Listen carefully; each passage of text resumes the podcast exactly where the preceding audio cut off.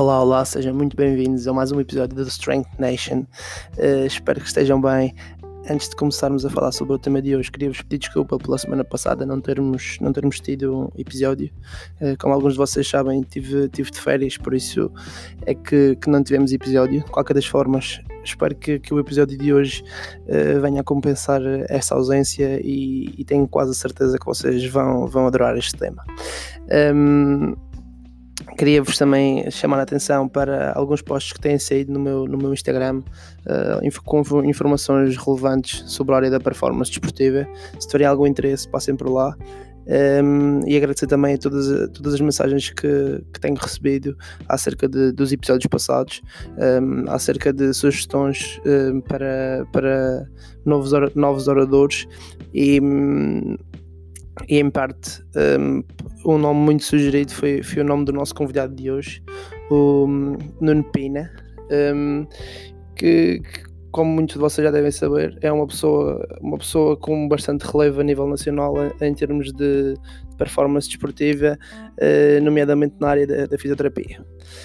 Um, antes de, de, irmos ao tema, queria só fazer um breve enquadramento de, de quem é o Nuno Pina neste caso, e então vamos lá. Um, fazendo um breve resumo do seu currículo, o Nuno sempre, sempre esteve ligado ao, ao desporto, como muitos de vocês já devem saber. Um, na, na, área, na área profissional começou uh, no Sport Grupo Sacavenense, no futebol, em 2014, portanto já lá vão 6 anos.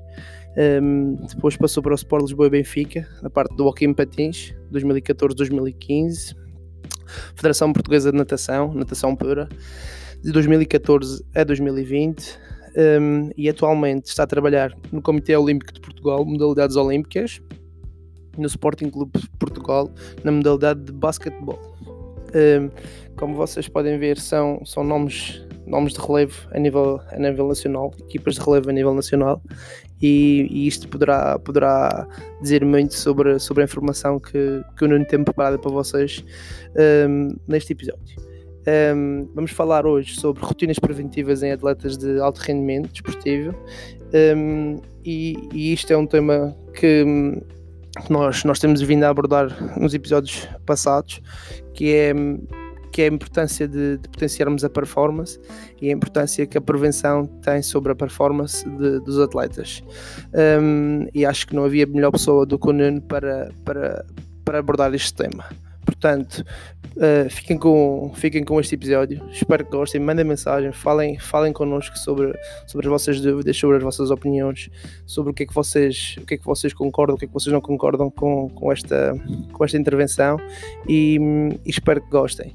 Pedi desculpa só porque o podcast passou um bocadinho do que, do, que é, do que é normal, mas acho que não me vão levar a mal porque a informação está com muita qualidade. Portanto, fiquem aí e espero que gostem. Olá, sejam bem-vindos ao Strength Nation. O meu nome é Tiago Souza e vou-vos acompanhar na viagem em direção à performance esportiva.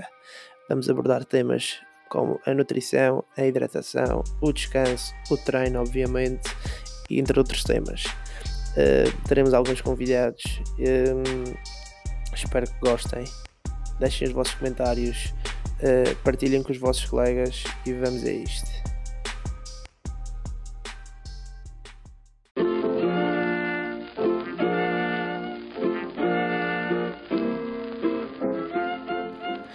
Ok, antes de irmos ao, ao tema do, deste podcast, uh, deixem-me só vos falar do meu, do meu livro, que vai fazer agora um ano, uh, Métodos de Intensificação do Treino. É um, livro direcionado muito para quem, quem gosta de, de musculação, um livro para quem quer melhorar, uh, quem quer melhorar e otimizar o seu tempo na sala de, de musculação.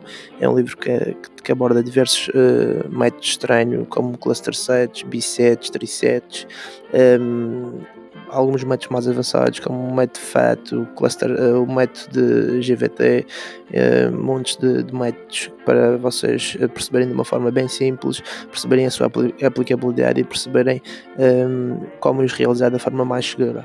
Portanto, se estiverem interessados, mandem-me mensagem para o Instagram e que eu envio-vos o link para a compra do, do, do e-book e não se preocupem pelo conteúdo que, que está lá, uh, vale bem o preço. um abraço.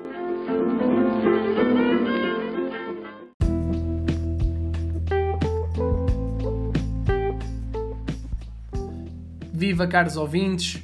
Começo por agradecer o convite que me foi endereçado pelo Tiago Souza para estar aqui hoje a partilhar convosco neste podcast, que será certamente uma conversa sobre um tema que me é querido, um tema que me acompanha desde o início da minha carreira profissional como fisioterapeuta no desporto, ah, que é as rotinas preventivas em atletas de alto rendimento esportivo.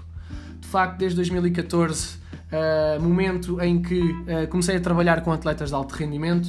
Esta tem sido uma bandeira uh, de implementação e, sobretudo, desenvolvimento junto daquelas que têm sido as minhas equipas de trabalho, os meus atletas com quem trabalho diariamente. Portanto, nesta conversa, partilhar convosco aquilo que, que tem sido este percurso, esta jornada, mas sobretudo também partilhar aquilo que a evidência nos fala sobre este âmbito das rotinas preventivas ou também designadas as rotinas complementares ao estado do treino.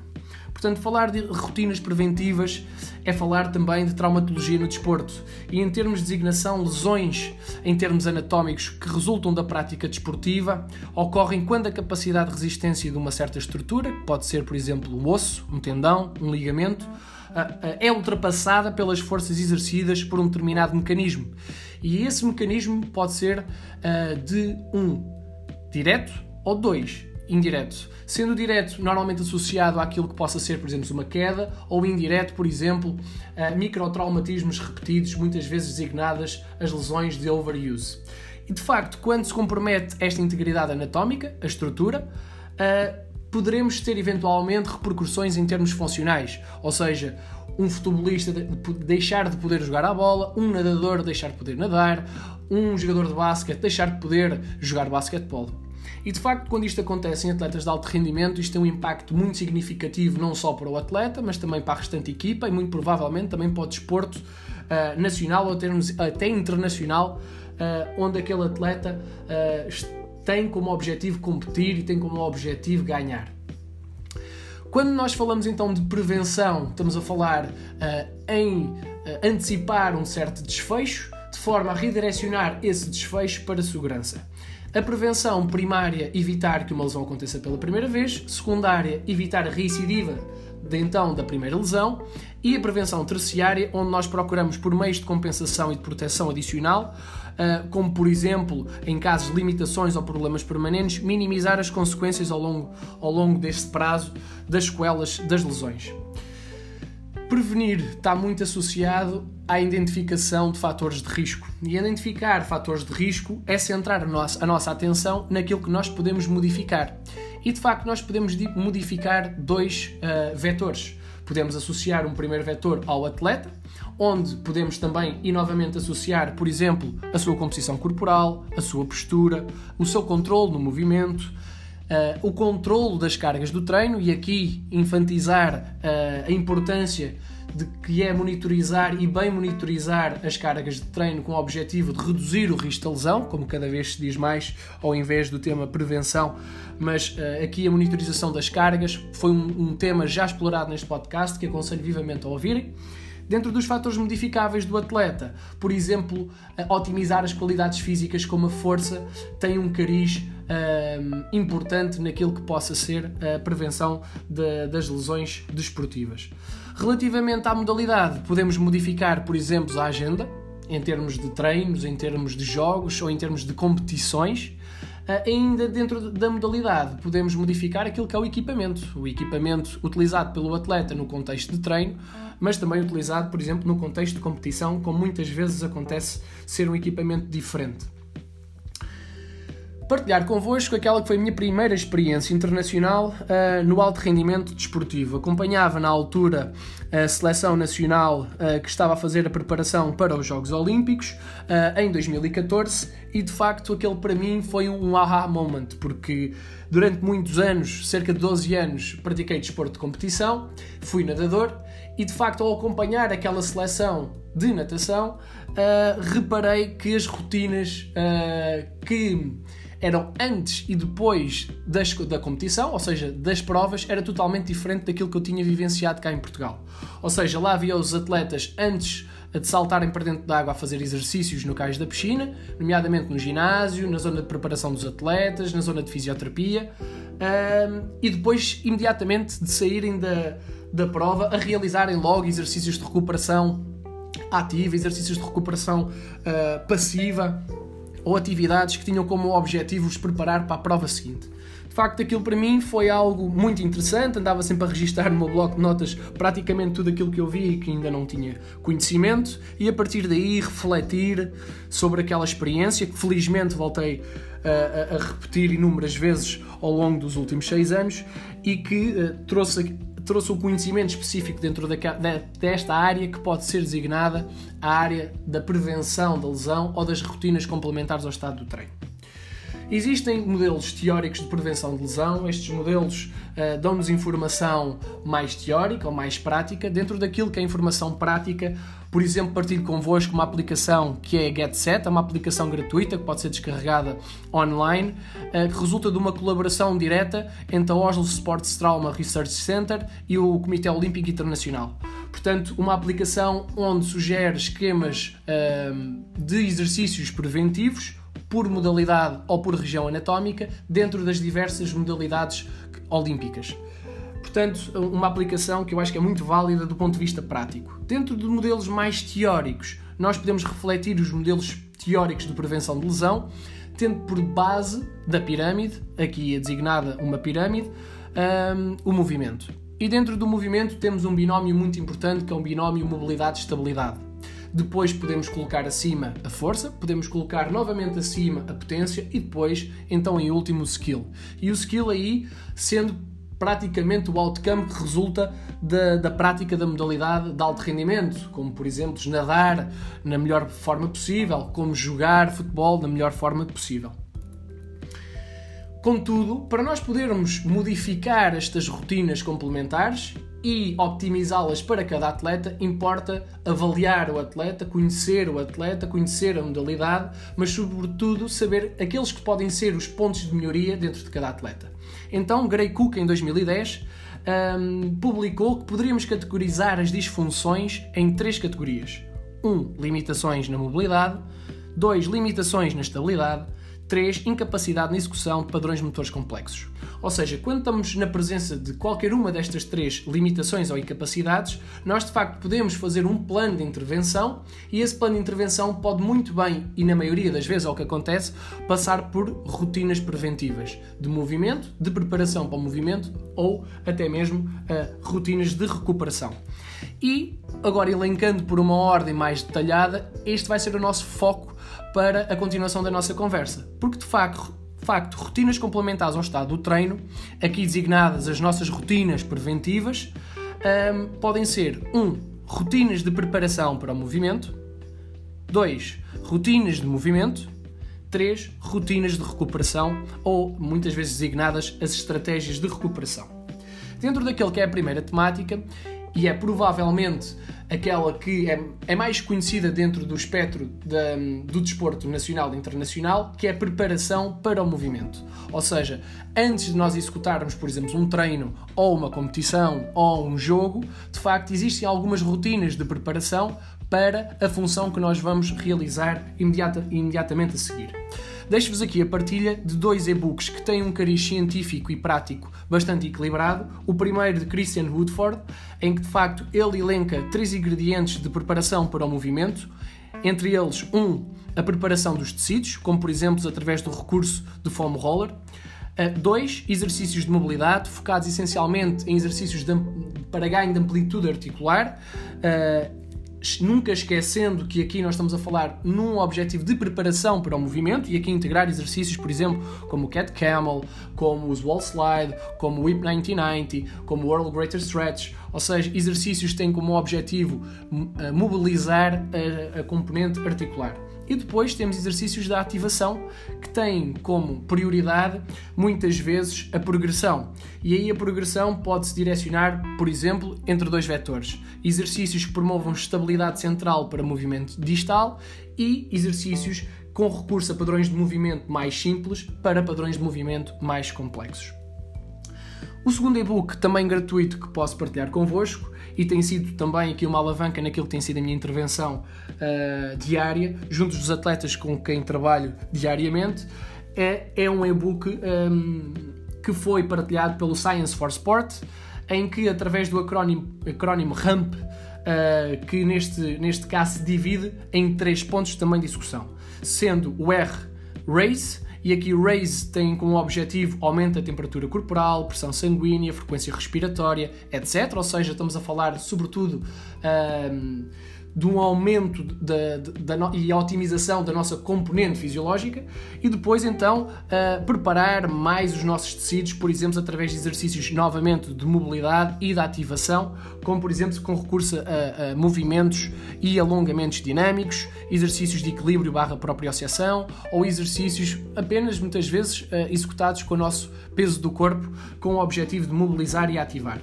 Aqui ainda ele encontra o terceiro ponto e aqui o P de potenciação barra performance, onde os exercícios que são executados têm como objetivo um, tem como objetivo fazer um transfer direto para a função que o atleta vai realizar a seguir, como por exemplo competir à mais alta velocidade, ou correr durante uma longa distância, ou saltar o mais alto possível. Dentro daquilo que são as rotinas complementares, ainda existem exemplos práticos que nós podemos ir verificar, como por exemplo a NASCAD partilhou rotinas complementares no seu website com trabalho dinâmico com utilização de bola, como por exemplo rotinas que só utilizamos o peso do nosso corpo. De facto, quando nós queremos ir procurar algo mais, mais standard, nós conseguimos ir procurar. Contudo, salientar novamente que a individualização das rotinas complementares haverá de ser sempre um objetivo a atentar, também centrando naquilo que é o nosso foco major, que é a prevenção da lesão, preparando bem o nosso atleta para a sua função.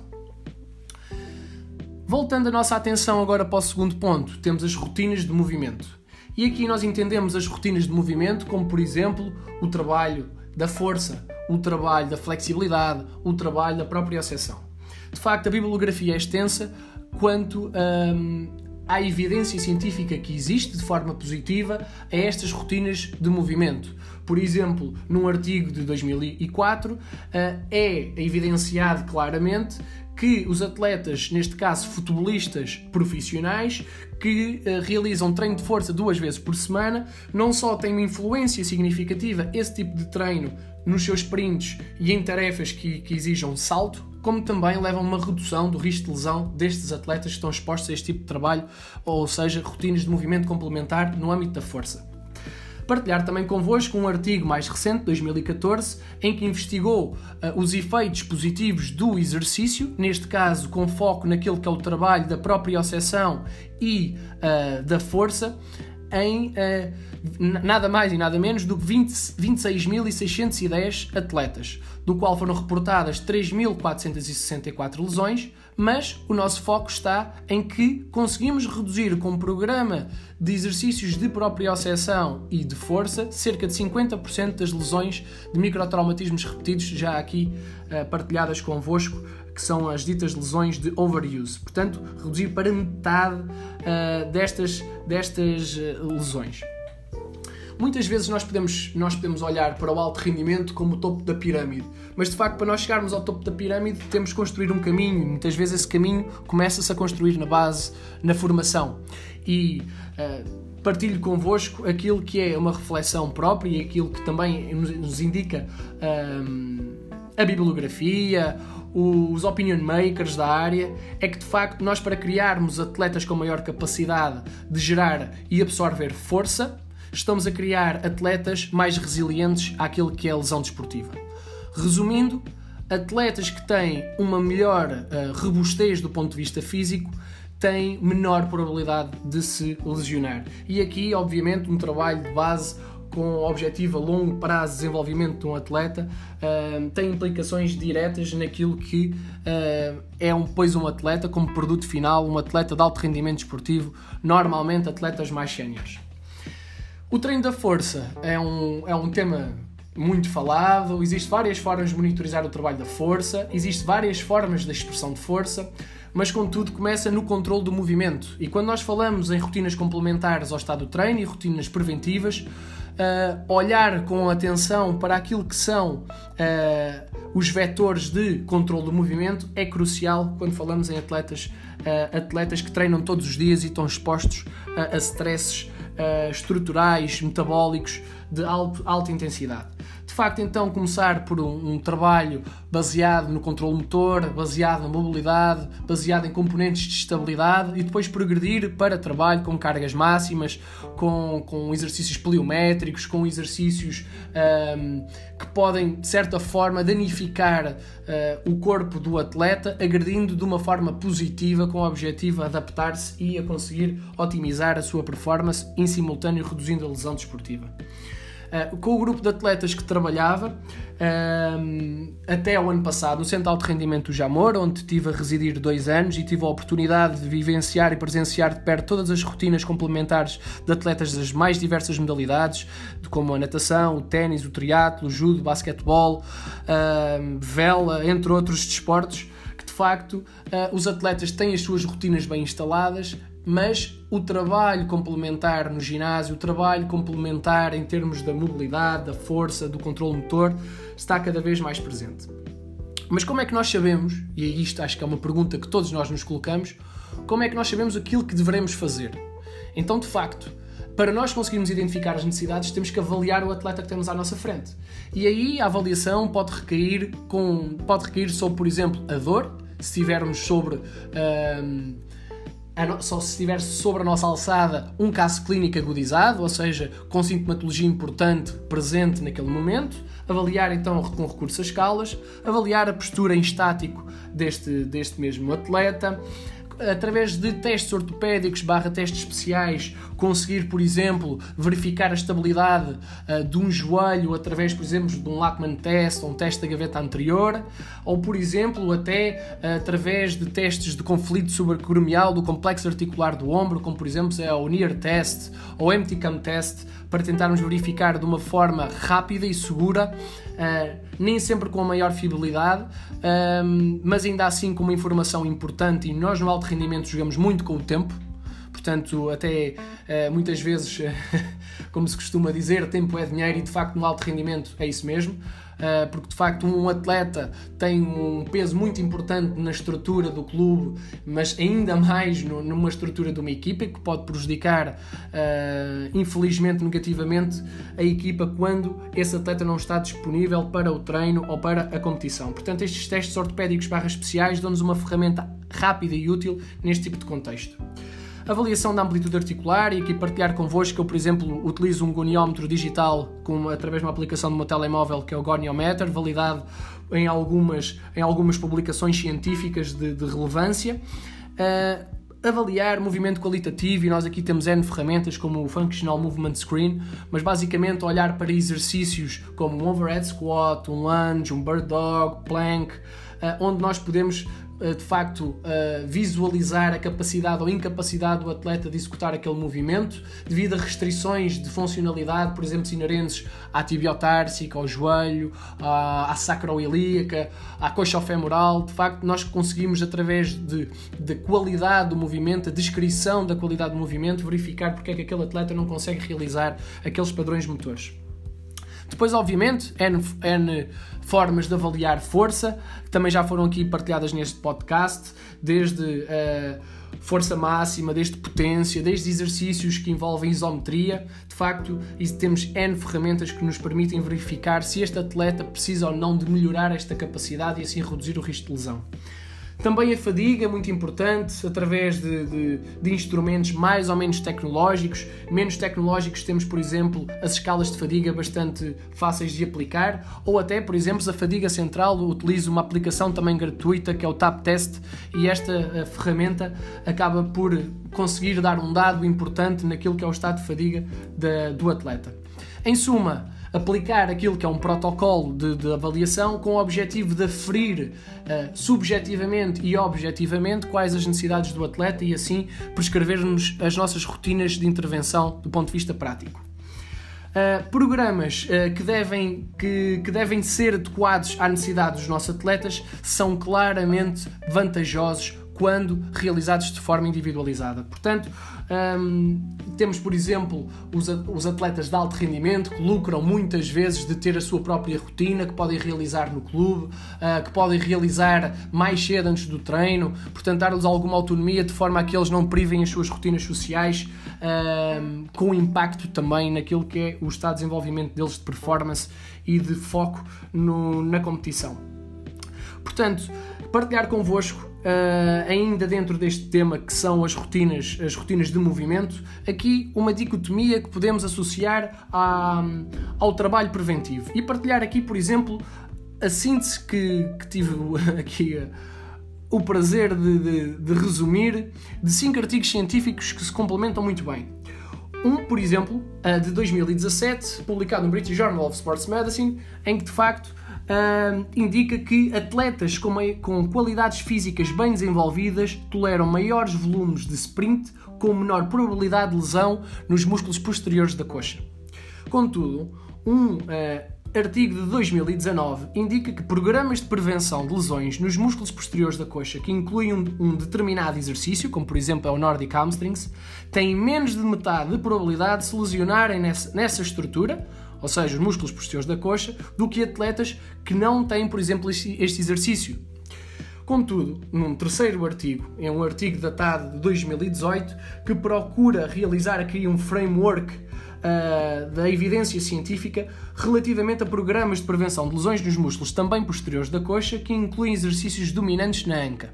Aqui eles puderam concluir que exercícios que são dominantes na anca têm maior ativação da longa porção do músculo bíceps femoral, isquiomembranoso, enquanto que exercícios que têm uma dominância maior no joelho têm então maior ativação da curta porção do bíceps femoral semitendinoso. Ou seja, este artigo vem dizer que exercícios que focam no joelho, exercícios que focam na anca, têm uh, uma complementaridade maior e assim um, um outcome uh, melhor e mais positivo no ponto de vista da redução do risco de lesão. Ou seja, que vem uh, um pouco anular aquilo que o artigo anterior dizia relativamente a esta temática. Em 2020, e foi um artigo que saiu há cerca de um mês, nós pudemos comparar dois tipos de programas. Um programa que integra exercícios com foco no trabalho muscular, excêntrico, e um programa que uh, integra o treino monitorizado de sprints. Este estudo concluiu, e atenção que de facto isto é algo que é relevante e, e parece que nos faz andar um bocadinho atrás do, no tempo, que o treino de sprints não só tem maior potencial de redução do risco de lesões dos músculos posteriores da coxa, como também aumenta a performance, a, performance dos sprints. Ou seja, uh, chegamos aqui a um consenso ou não chegamos aqui a um consenso? Portanto, é um exercício que tem maior foco no joelho para vir nas lesões nos posteriores da coxa, é, são baterias de exercícios com foco na, na anca e no joelho, são então o, tra o trabalho de sprints, então de facto o que é?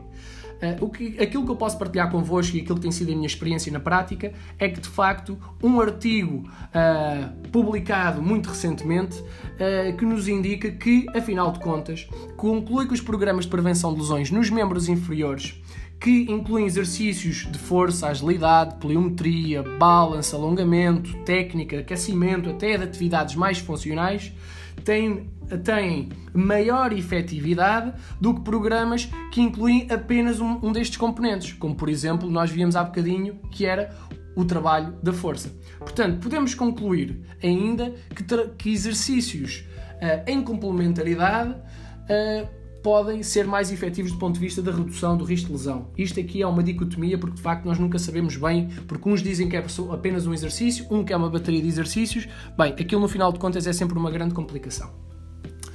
Em jeito final deste, deste, desta partilha e desta nossa conversa, então vem um último tema uh, que de facto que é um tema que para mim é importante, que é uh, também as rotinas de recuperação e as estratégias de recuperação. Cada vez mais mediatizado este tema um, nós podemos elencar aqui N estratégias, como por exemplo, e de maior talvez destaque, é a nutrição e o sono. Eu, por não ser um, o profissional mais indicado para partilhar, reconheço de facto que isto tem muita influência nas rotinas de prevenção e são elas também rotinas preventivas, mas de facto existem profissionais com melhores ferramentas para falar sobre estes dois temas. Contudo, como fisioterapeuta que sou e a trabalhar na área do alto rendimento esportivo diariamente, Uh, de facto, posso-vos dizer que estratégias de recuperação ativa, estratégias de recuperação passiva, como por exemplo a massagem manual desportiva, os banhos de imersão, uh, a pressoterapia, o material de, de, material de compressão associado às meias de compressão, por exemplo, tem como objetivo não só melhorar a adaptação do processo de treino, reduzir aquilo que é o overreaching funcional, não funcional ou até o overtraining, reduzir o risco de lesão e de forma indireta, porque o atleta consegue melhorar mais rapidamente e de uma forma mais positiva de treino para treino, sobretudo conseguir adaptar-se melhor ao processo e assim até de forma indireta conseguir ter melhor performance desportiva. De facto, nós podemos então dividir aqui as rotinas preventivas em três grandes áreas. Estas três grandes áreas uh, estão associadas ao dia a dia dos atletas de alto rendimento, naquilo que são a preparação para o movimento, o movimento e um, estratégias de recuperação, como notas para levar para casa. Então é importante nós entendermos que, uh, como profissionais ligados à saúde, ligados ao desporto, devemos atentar à modalidade, conhecer bem as exigências fisiológicas e biomecânicas da modalidade, conhecer bem o atleta, sobretudo aquilo que nós conseguimos modificar no atleta, através de uma avaliação prévia, eh, e realizar um plano de intervenção que tem como objetivo então a ativação, recuperação e rotinas de movimento. Depois importa implementar, concretizar, realizar aquele método que muitas vezes nós dizemos que é o buy-in, não é? Ou seja, o atleta comprar a ideia, o treinador comprar a ideia, implementar na prática e, sobretudo, a equipa multidisciplinar reunimos esforços para uh, minimizar o impacto que as lesões possam ter na carreira dos nossos atletas. Novamente, agradecer a, a atenção de todos vós, uh, disponibilizar uh, a minha página de, de, Facebook e de Instagram para podermos comunicar. Uh, no, di, no, meu dia a dia partilho uh, stories no meu Instagram, Nuno Underline for Physio, que tem como objetivo também criar valor no desenvolvimento de conhecimento e de partilha de prática diária naquilo que é o desporto de rendimento e, e, aqui o acompanhamento de equipas e de atletas que têm como objetivo preparar-se para os Jogos Olímpicos e, e, e competir para ganhar. Um, e, obviamente, de forma mais pontual, algumas publicações que vou realizando também nas redes sociais que fazem reflexão não só da ciência, como também daquilo que eu vou aplicando. Um bem-aja a todos e muito obrigado pela vossa atenção.